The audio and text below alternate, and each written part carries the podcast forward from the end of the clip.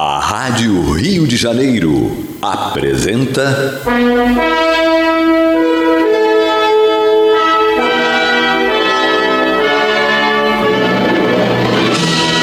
Caminho do Senhor. De estudos sobre a Bíblia Sagrada com revelações inéditas a respeito de muitos ensinamentos do Cristo de Deus, ainda não perfeitamente divulgados nem compreendidos. Um programa dedicado a todos os que amam o Senhor Jesus. Criação de Acácio Fernandes Moreira e Gastão Veríssimo Brandão.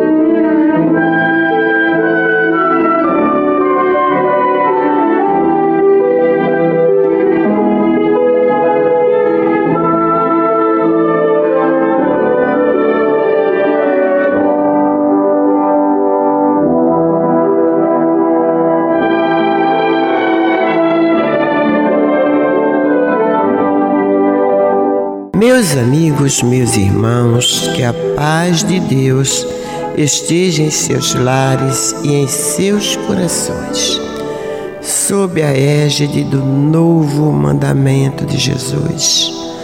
Amai-vos uns aos outros, tanto quanto eu vos amei. Está entrando no ar pelas ondas amigas da nossa emissora da fraternidade Rádio Rio de Janeiro, o programa Caminho do Senhor, com o objetivo de divulgar, à luz da lei da reencarnação, o Evangelho de Jesus. Este Evangelho que muitos dizem que está ultrapassado, né? mas que é sempre atual, é atualíssimo coisas ditas por Jesus dois mil anos atrás. É como se ele tivesse falado conosco agora, estivesse falando conosco agora. E vai ser sempre atual, porque, como ele mesmo disse, a mensagem não é dele, é do Pai. E a gente repete aqui que esse mesmo Evangelho que Jesus trouxe para nós, aqui para o planeta Terra, e que ele diz que é do Pai, é a mesma mensagem que foi levada aos outros planetas desta, deste universo pelos Cristos do planeta, pelos Cristos de cada planeta, porque se é de Deus, é universal.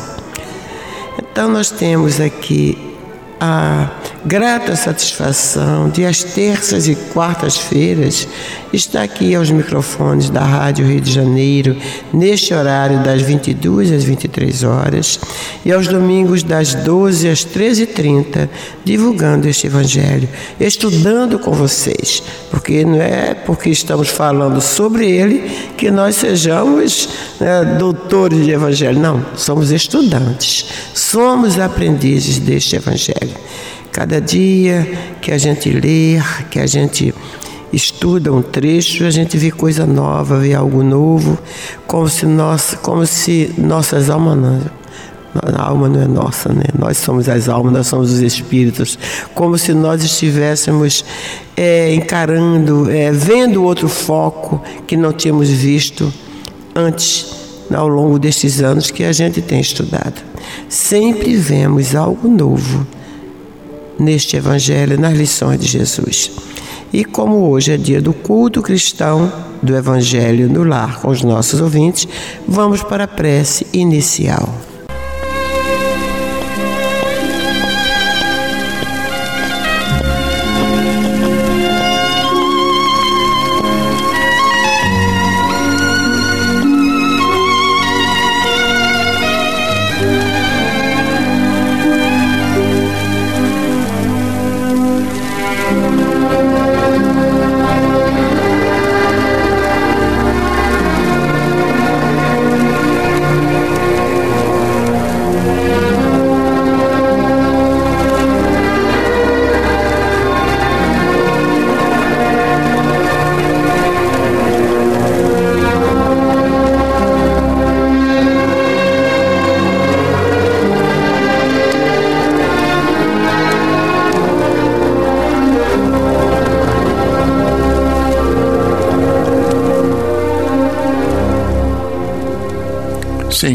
Jesus, bom e amado Mestre,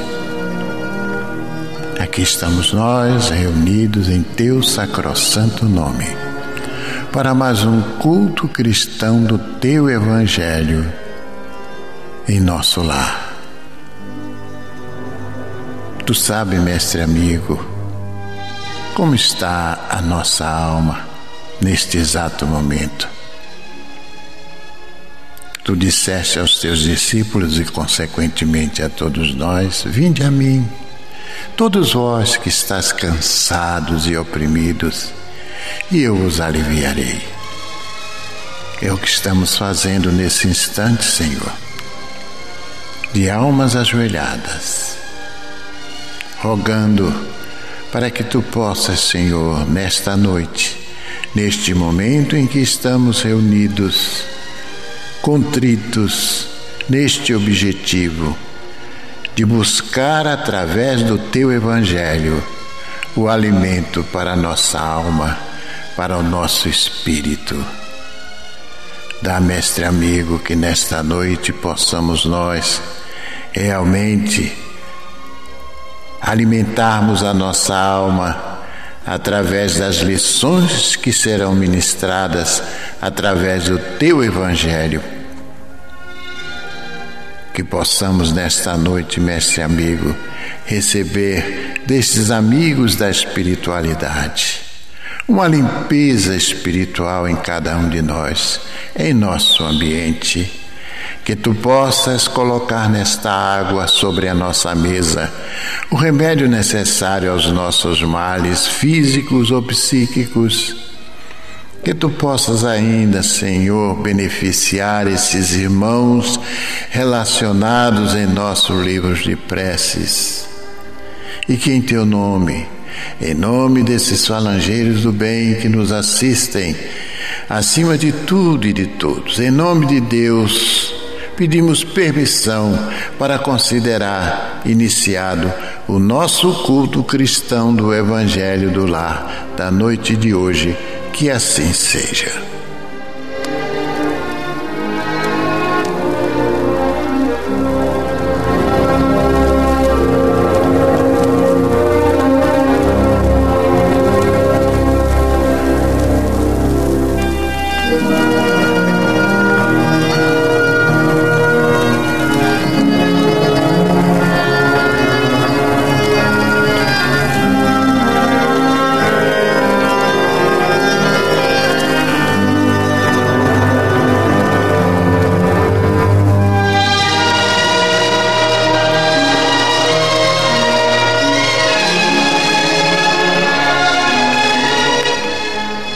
Vamos então para a primeira lição da noite de hoje do livro Caminho, Verdade e Vida, uma página do Emmanuel pela psicografia do Chico Xavier, intitulada Legião do Mal.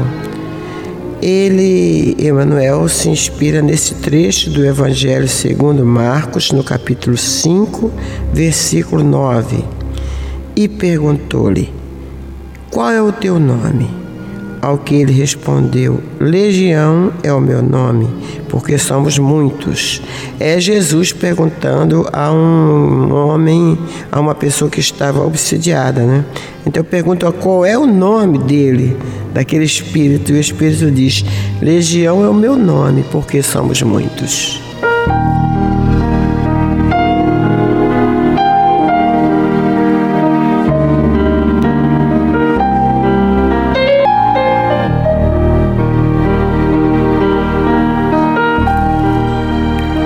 Mestre legou inolvidável lição aos discípulos nesta passagem dos Evangelhos. Dispensador do bem e da paz. Jesus se aproxima do espírito perverso que o recebe em desesperação. O Cristo não se impacienta e indaga carinhosamente de seu nome Respondendo-lhe o interpelado: Chamo-me Legião, porque somos muitos. Os aprendizes que o seguiam não souberam interpretar a cena em toda a sua expressão simbólica. E até hoje, pergunta-se pelo conteúdo da ocorrência com justificável estranheza. É que o Senhor desejava transmitir imortal ensinamento aos companheiros de tarefa redentora. À frente do espírito delinquente e perturbado, ele era apenas um. O interlocutor, entretanto, denominava-se legião. Representava a maioria esmagadora, personificava a massa vastíssima das intenções inferiores e criminosas. Revelava ao Mestre que, por indeterminado tempo, o bem estaria em proporção diminuta comparado ao mal em aludes arrasadores. Se te encontras, pois, a serviço do Cristo na terra, não te esqueças de perseverar no bem, dentro de todas as horas da vida, convicto de que o mal se faz sentir em derredor, à maneira de legião ameaçadora exigindo funda serenidade e grande confiança no Cristo, com trabalho e vigilância até a vitória final.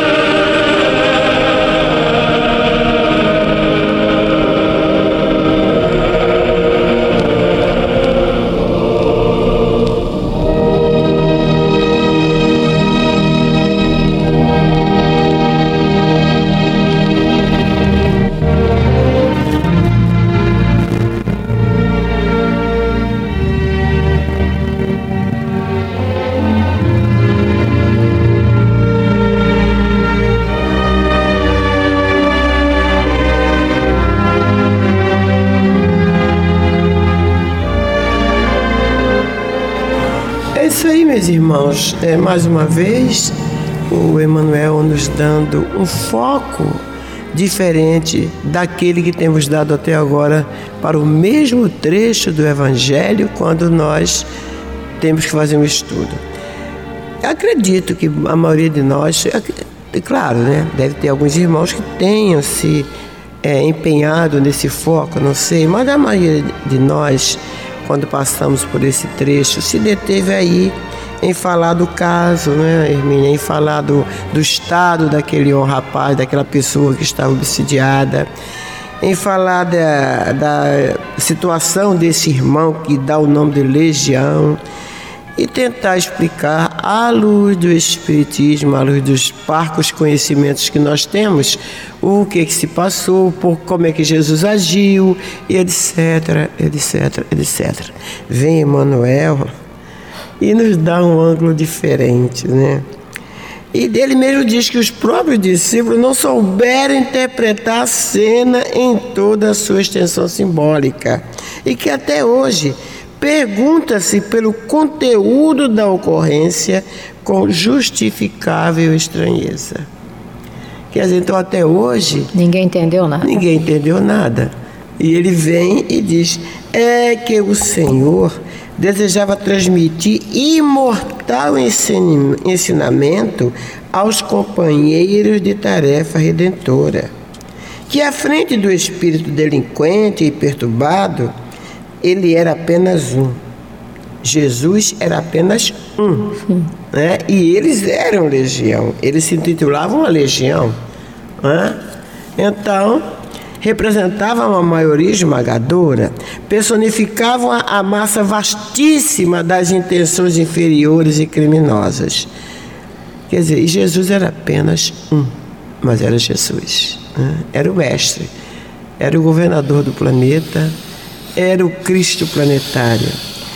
E diz Emmanuel, revelava o mestre que por indeterminado tempo o bem estaria em proporção diminuta comparado ao mal que está aí em proporções arrasadoras.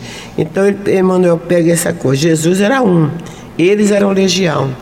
E a lição de Jesus era essa: né? o bem pode parecer sempre menor diante de tanta maldade, né?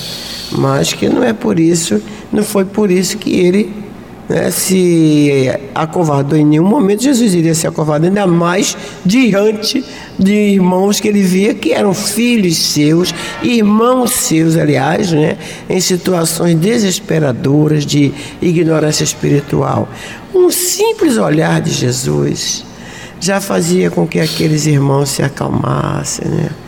E tem, uma, inclusive, um outro caso que que não sei se é nesse caso aí, se é nessa passagem, que eles falam para Jesus: Que temos nós contigo, Jesus de Nazaré? Vieste nos atormentar antes do tempo? É, nesse caso, né? é, nesse é nesse caso, caso é né? nesse mesmo. Então, que eles, como dizia o velho Alciro Zaru, o diabo é mau, mas não é burro. eles reconheciam a grandeza de é. Jesus, eles reconheciam a autoridade suprema do Mestre aqui nesse planeta. É, eu, eu vou arriscar fazer uma leitura dessa passagem, como Emmanuel coloca, puxar isso para nós. Porque eu fico pensando que se a gente olha para isso como algo que Jesus fez, nossa, graças a Deus foi Jesus, né? Não fui eu, porque eu, se eu me vir assim diante de uma legião, não sei quem sou eu mesmo como doutrinador, o que é que eu faço. Então vamos, tentar fazer um, um exercício diferente. Vamos imaginar assim: nós todos, como seres humanos, filhos de Deus, irmãos menores de Jesus, do Cristo, nós temos dentro de nós uma legião de erros, de defeitos, de vícios, de coisas nossas. São construções nossas, são aspectos nossos, são momentos nossos. Mas nós também temos, e todos sem exceção têm, dentro de si mesmos e nós dentro de nós, uma centelha, uma essência que é o próprio símbolo, o próprio ícone da presença desse Cristo dentro de nós. Então, provavelmente nos parece, nos nossos momentos mais difíceis, e quando a gente quer criticar o outro, então, ah, é uma festa, que essa centelha, em proporção à legião de erros e de defeitos que nós temos, não, ela é nada. Ela com certeza já está vencida, ela está derrotada, ela não vai conseguir nunca. Isso daí, esse daí não tem jeito. Então vejam bem, a proposta é exatamente essa todos esses erros, todos esses defeitos, esta legião de, de quedas que nos acompanha, ela vai obrigatoriamente ser desfeita e transmutada à medida que a força dessa centelha maior for crescendo e se ampliando. E ela não vai crescer e se ampliar se não for colocada justamente em confronto com essa grande legião. Porque é essa legião que nos faz acordar que nos faz raciocinar e perceber, meu Deus, que disparate é esse? Aqui existe uma centelha, aqui existe uma legião que vive na sombra. Que oposição é essa? Qual é a minha escolha? Nós somos ainda seres muito dualistas. O nosso universo aqui no planeta Terra ainda é de dualidade, porque nós precisamos da dualidade para comparar, para compreender para escolher e para perseverar no exercício. Se não fosse a dualidade, a gente andaria às cegas. Então, a gente precisa dessa dualidade. E quando a gente vê esse confronto, primeiro a gente vê nos outros, porque nos outros aquilo salta aos olhos. Você fala, meu Deus, como é que pode? Aí depois, quer você queira, quer não, você vê em você, porque o outro nada mais é do que você. É o seu espelho, sem moldura, sem nada, uma coisa muito básica que você olha e fala, meu Deus, tomara que ninguém tenha percebido, esse daí sou eu. E quando eu faço essa comparação, eu me reporto a essa vivência do Cristo. Não se trata de dizer que nós tenhamos medo, porque dominar a legião é uma coisa só do Mestre. Só seres muito, muito iluminados e excelsos podem fazê-lo. Não, nós vamos ter que fazê-lo. Não dominar as legiões que estão embrenhadas nos corpos e nas almas alheias. Dominar as legiões que fazem parte nossa, da nossa história, da nossa vida. E aí, gente, é um trabalho insano.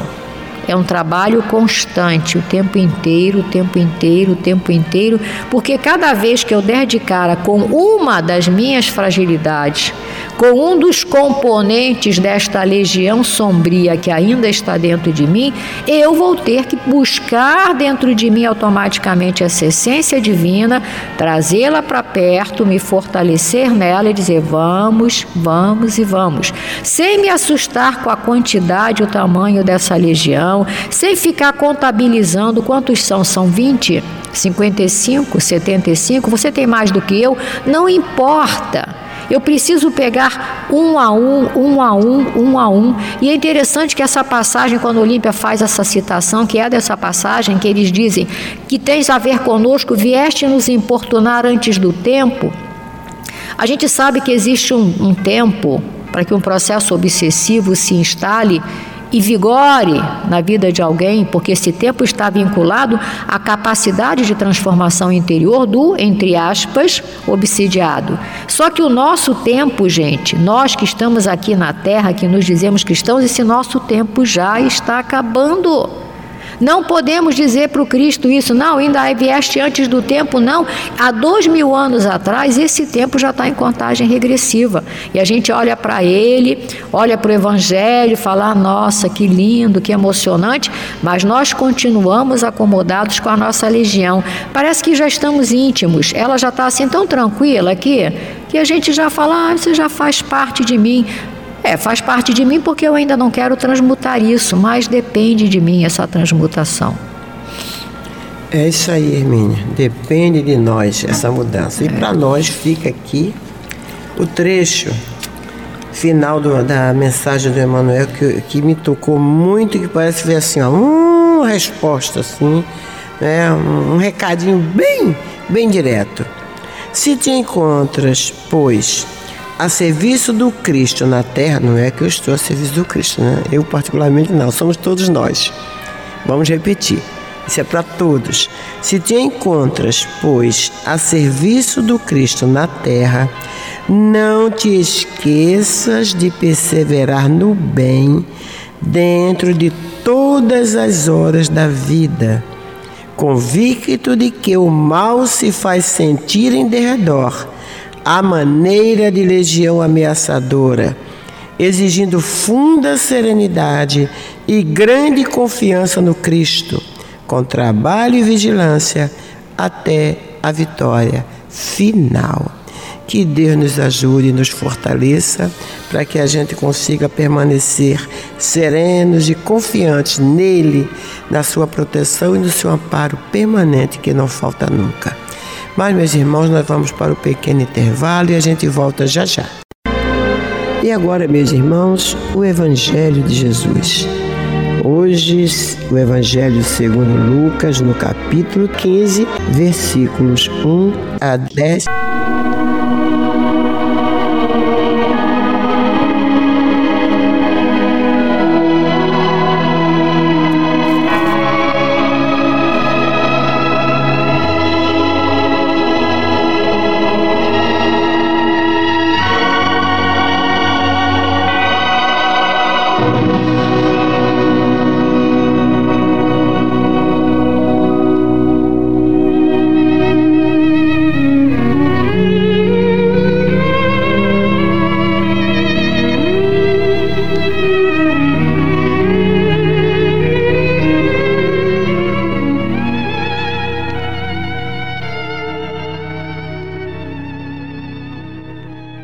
Aproximavam-se de Jesus todos os publicanos e pecadores para o ouvir. E murmuravam os fariseus e os escribas, dizendo: Este recebe pecadores e come com eles. Então lhes propôs Jesus esta parábola: Qual dentre vós é o homem que, possuindo cem ovelhas e perdendo uma delas, não deixa no deserto as noventa e nove e vai em busca da que se perdeu até encontrá-la? Achando-a, põe-na sobre os ombros, cheio de júbilo, e indo para casa, reúne os amigos e os vizinhos, dizendo-lhes: Alegrai-vos comigo, porque já achei a minha ovelha perdida. Digo-vos que assim haverá maior júbilo no céu por um pecador que se arrepende do que por noventa e nove justos que não necessitam de arrependimento. Ou qual é a mulher que, tendo dez dragmas, se perder uma, não acende a candeia, varre a casa e a procura diligentemente até encontrá-la? E, tendo-a achado, reúne as amigas e vizinhas, dizendo: Alegrai-vos comigo porque achei a dragma que eu tinha perdido. Eu vos afirmo que, de igual modo, há júbilo diante dos anjos de Deus por um pecador que se arrepende.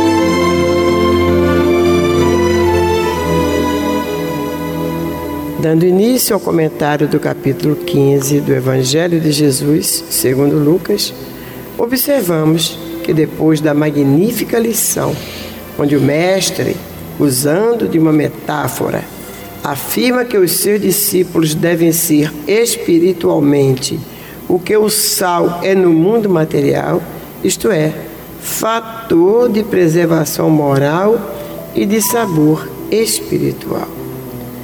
Já no estudo de hoje, vamos comentar as parábolas da ovelha e da dracma perdida.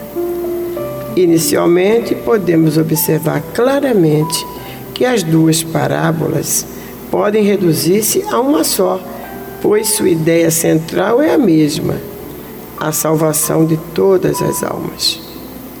Antes, porém, vejamos o que nos diz o escritor Vinícius a respeito das parábolas de Jesus em seu livro Em torno do Mestre.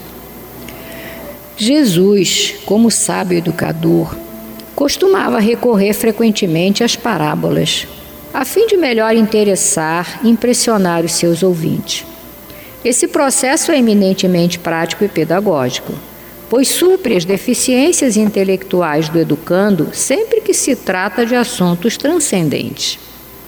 E ademais, na época em que o Mestre Divino predicava, e mesmo muito tempo depois da sua partida, os ensinamentos eram conservados e revividos por meio da tradição. Ora, é muito mais fácil reter na mente a lição ministrada através de um conto qualquer, onde há o enredo que auxilia as associações de ideias, do que quando ensinada de modo inteiramente abstrato. E continua Vinícius: as parábolas evangélicas, além disso, têm como relação as transcendentes verdades que encerram a propriedade e as vantagens das camadas que envolvem os frutos.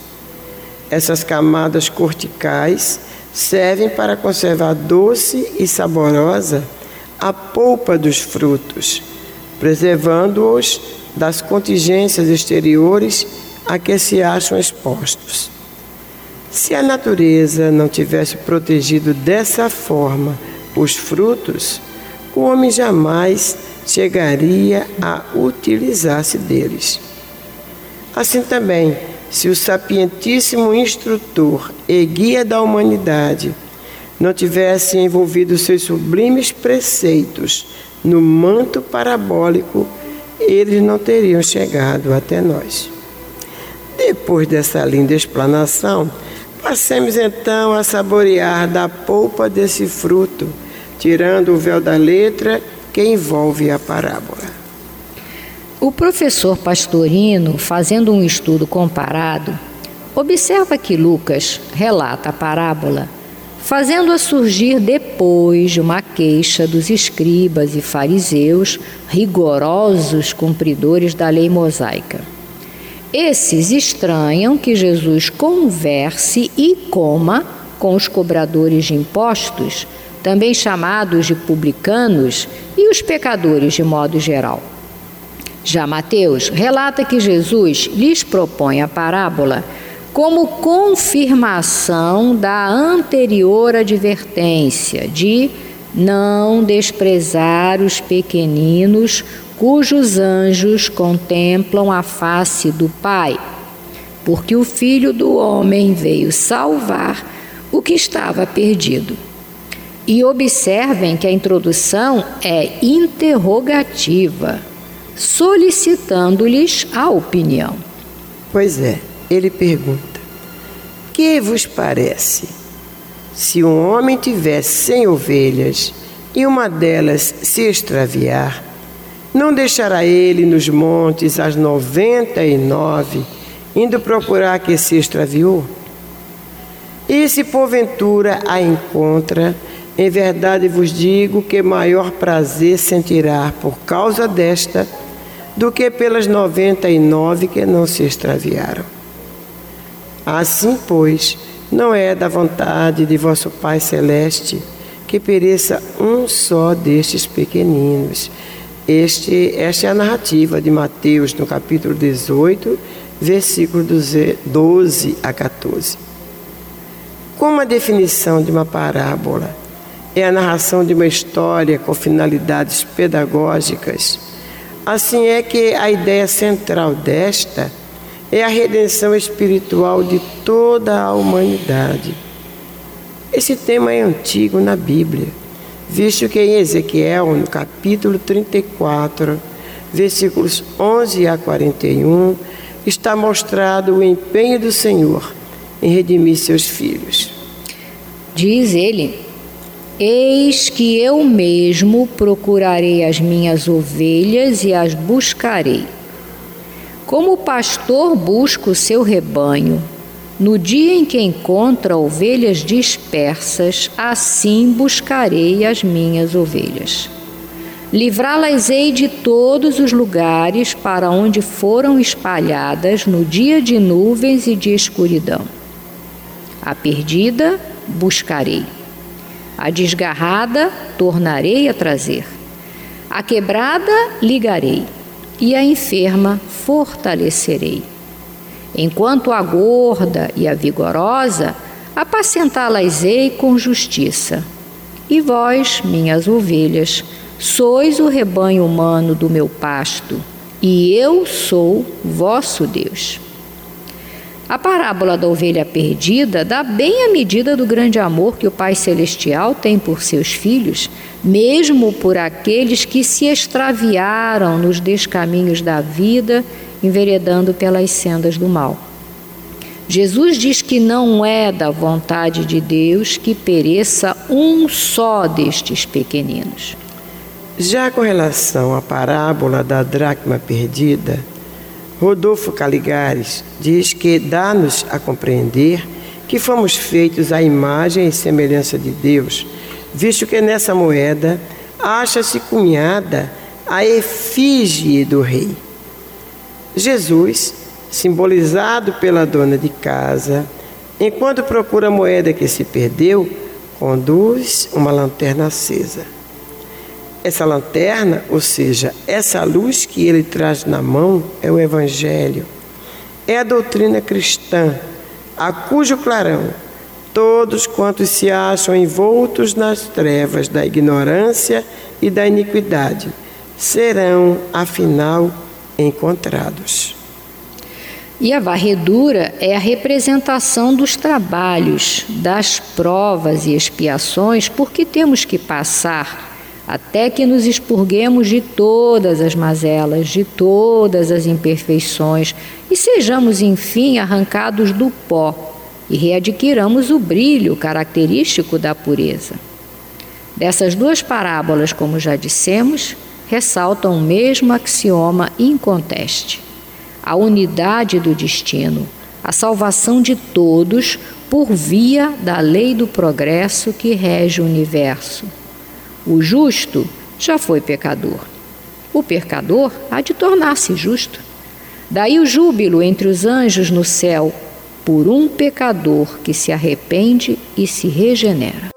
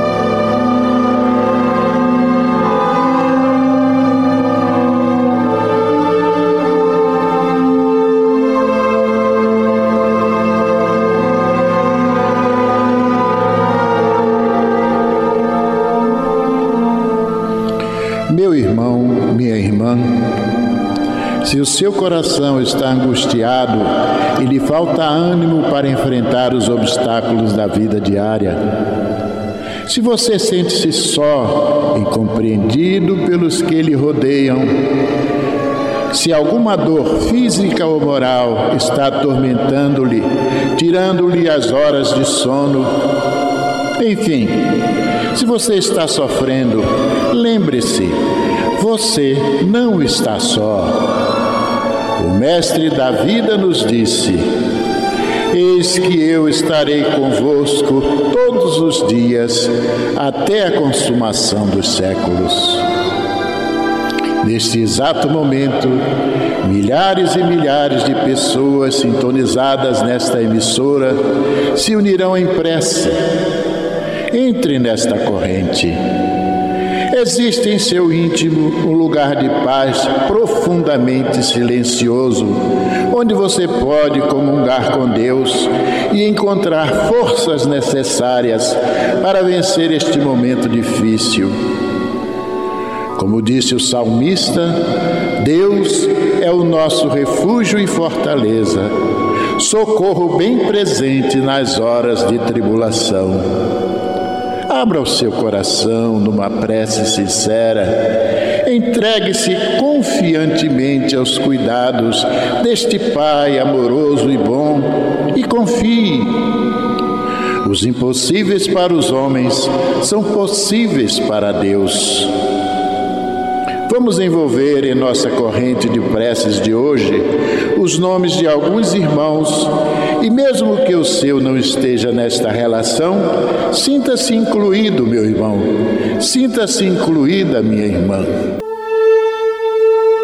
Rosa Laudelina de Araújo, Vera Lúcia de Araújo Oliveira, Terezinha de Jesus da Silva, Luzia Helena e Virgínia de Araújo Porto Magalhães, Marcelo de Freitas da Silva, Maíra e Dandara Carvalho de Freitas da Silva, Anderson Buí Granja Júnior, Carlos Augusto de Souza, Almerinda do Rego Moreira, José Deodoro Cândido, Ney Nonato Ogando de Carvalho, Antônio Rosas Correia, Neomar Bolsinhas Capone, Rafaela de Oliveira Brandão, Odaí Marinho da Silva, Janete Barros dos Santos, Josué Gomes Vieira,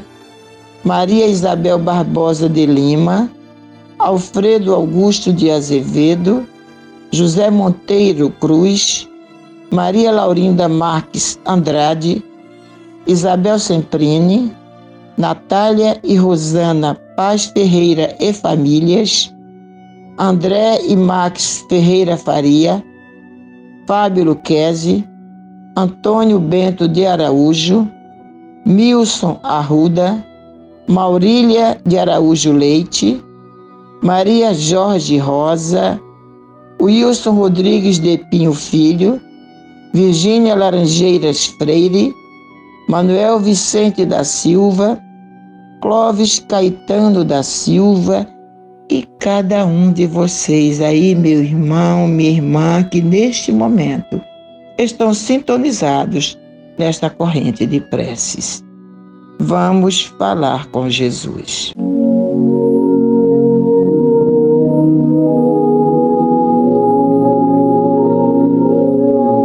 Pai nosso dos céus, santo é o teu nome.